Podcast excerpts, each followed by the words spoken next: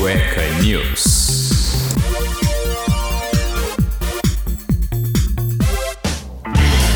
Muito bem, sejam bem-vindos ao Cueca News, o seu podcast de conteúdo semanal com as melhores notícias do Brasil e do mundo, para você se manter informado caso você não tivesse ali muito ligado no que aconteceu. Então vou fazer um resumão aqui para você aí ter um pouquinho mais de gabarito para falar no final de semana, naquele almoço com o crush ou então até com a sua família. Uau! E nada melhor do que começar esse primeiro Cueca News com as notícias mais promissoras sobre esse vírus mortal que assola toda a humanidade. Começando então com a vacina Coronavac. Estudos revelam que a eficácia de até 50% contra a variante localizada em Manaus após 14 dias da sua aplicação. Esse estudo foi feito com quase 67 mil pessoas e mostraram um resultado bem promissor. Uma excelente notícia para nós presos em casa e vendo um número gigantesco de mortes todos os dias. O único problema é que a própria Coronavac está em pausa. Com o atraso dos insumos que deveriam chegar da China nesta semana, o invase da Coronavac está temporariamente parado no Instituto Butantan em São Paulo. Segundo o órgão, isso faz parte de uma cadeia produtiva da vacina e não deverá atrapalhar o cronograma de entrega das doses ao Programa Nacional de Vacinação. Atualmente, a Coronavac é produzida no Butantan com insumos da chinesa Sinovac e ainda depende do insumo farmacêutico ativo importado para manter a sua produção. Por meio de nota, o instituto confirmou que todas as doses com a matéria-prima já recebida já foram envasadas, mas diz que a produção não parou porque as doses estão no processo de inspeção de qualidade. Seguindo ainda com mais coisas de pandemia, o Brasil consegue colocar 11 brasileiros na lista de bilionários segundo a Forbes. Enquanto isso, o ex-presidente Donald Trump cai 300 posições no ranking da revista.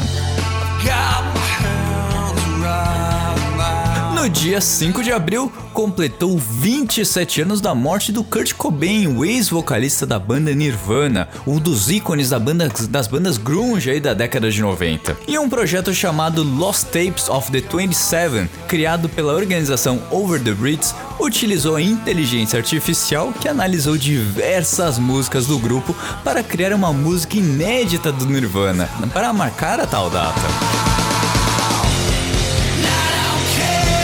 A voz foi gravada pelo cantor cover de Kurt Cobain, Eric Hogan.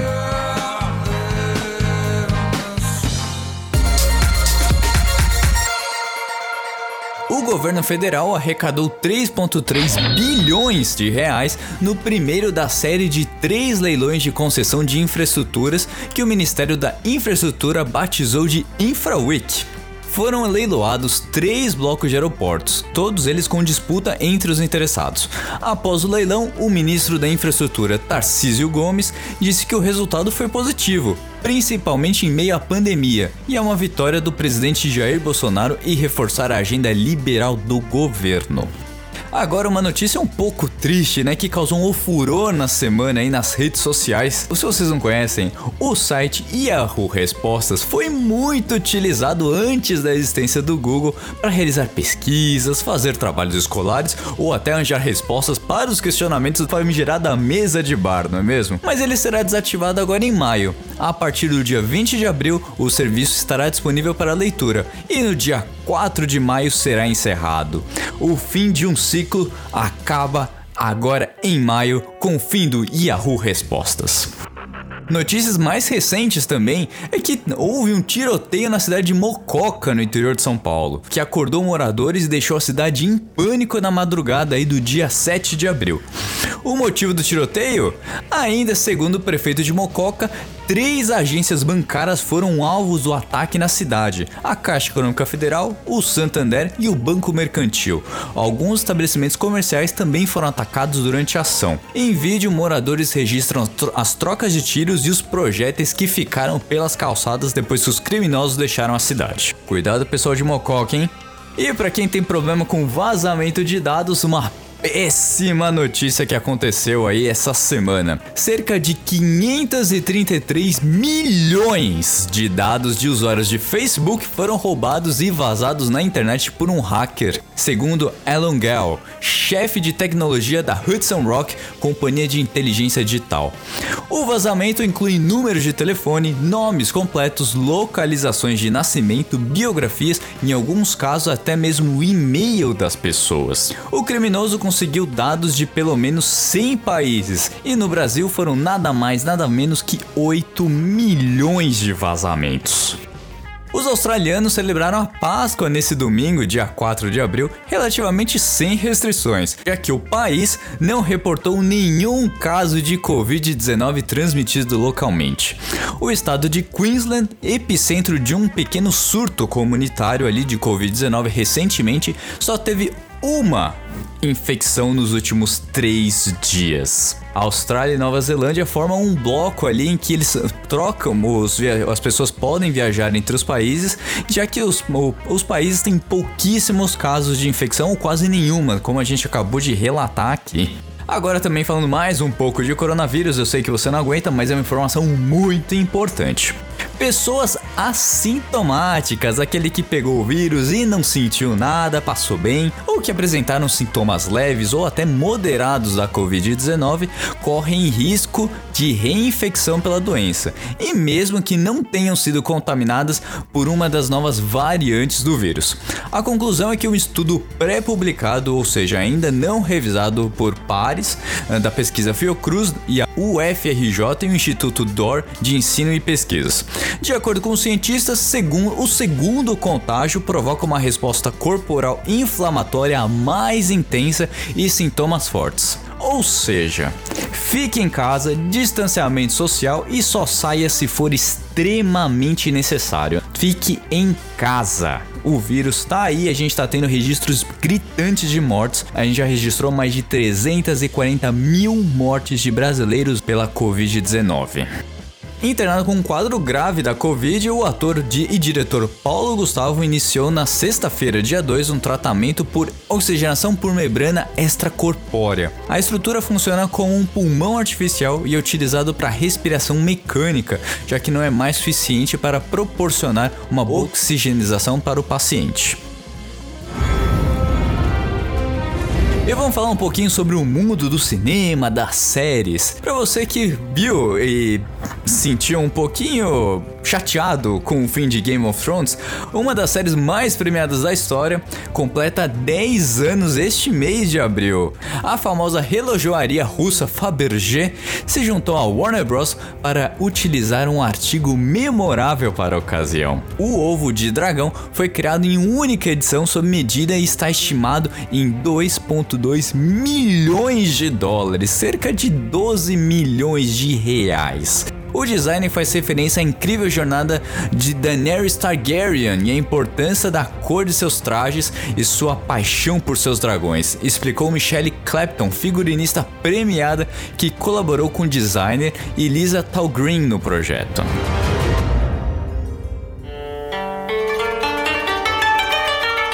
O florescer das cerejeiras é um dos eventos mais aguardados anualmente no Japão. Mas em 2021, a temporada veio e se foi em um piscar de olhos, na florada mais adiantada em 1200 anos. O fato preocupa os cientistas, já que pode sinalizar o efeito do aquecimento global e ameaçar plantas e insetos. Os ecossistemas não estão acostumados a esse tipo de grande flutuação, por isso causa muito estresse. A produtividade pode ser reduzida e os ecossistemas podem até entrar em um colapso no futuro, explicou Amos Tai, professor e assistente de Ciências da Terra na Universidade Chinesa de Hong Kong. E uma notícia muito boa aqui pra gente, né? Tendo pra, em meio de tantas notícias ruins, foi encontrado um fóssil de 80 milhões de anos nos escombros ali do Museu Nacional que foi incendiado no Rio de Janeiro. E para finalizar, mais uma notícia sobre a vacina, né? Pra gente finalizar esse programa com uma coisa boa, né? Pra trazer um incentivo aí para todos nós. Vacina contra HIV apresenta resultados promissores em testes. Pois é, o Instituto Internacional da Vacina da AIDS e a Scripps Research anunciaram em um ensaio clínico de fase 1 e testa uma vacina contra o HIV. Apresentou resultados promissores. Segundo os primeiros dados, 97% das pessoas que receberam a vacina apresentaram um estímulo à produção de células imunes e raras, necessárias para iniciar o processo de geração de anticorpos contra o vírus. Mostramos que as vacinas podem ser projetadas para estimular células imunes raras contra as propriedades específicas, e essa estimulação direcionada pode ser muito eficiente em humanos. O estudo realizado nos Estados Unidos contou com a participação de 48 voluntários adultos que não convivem com vírus. A fase 1 desse estudo clínico serviu para dar início a novos ensaios que irão aprofundar na eficiência o resultado da pesquisa. Após a avaliação destes resultados, a vacina ainda precisa passar por mais duas fases de testes, sendo a última em um grupo bem maior de voluntários. Os pesquisadores encabeçam os estudos e acreditam que o caso abordagem seja positiva contra o HIV poderia ser replicada para outros patógenos, como o vírus da gripe, dengue, zika e hepatite C. Olha só que notícia maravilhosa e promissora aí para a ciência que nunca nos desaponta. Yes, science! Bem, eu vou ficando por aqui. Esse é um podcast muito mais rapidinho, muito mais curto, justamente para ser aquela coisa mais acelerada pro seu final de semana. Eu espero que você tenha gostado, tenha se divertido, aproveitado e conhecido um pouquinho mais sobre o que aconteceu nessa semana no Brasil e no mundo. E segunda-feira tem um programa inédito no Cueca Apertada. Esse programa vai acontecer toda sexta-feira, mas não inviabiliza o programa original toda segunda-feira, tá bom? Um beijo a todos todos e até segunda. Tchau!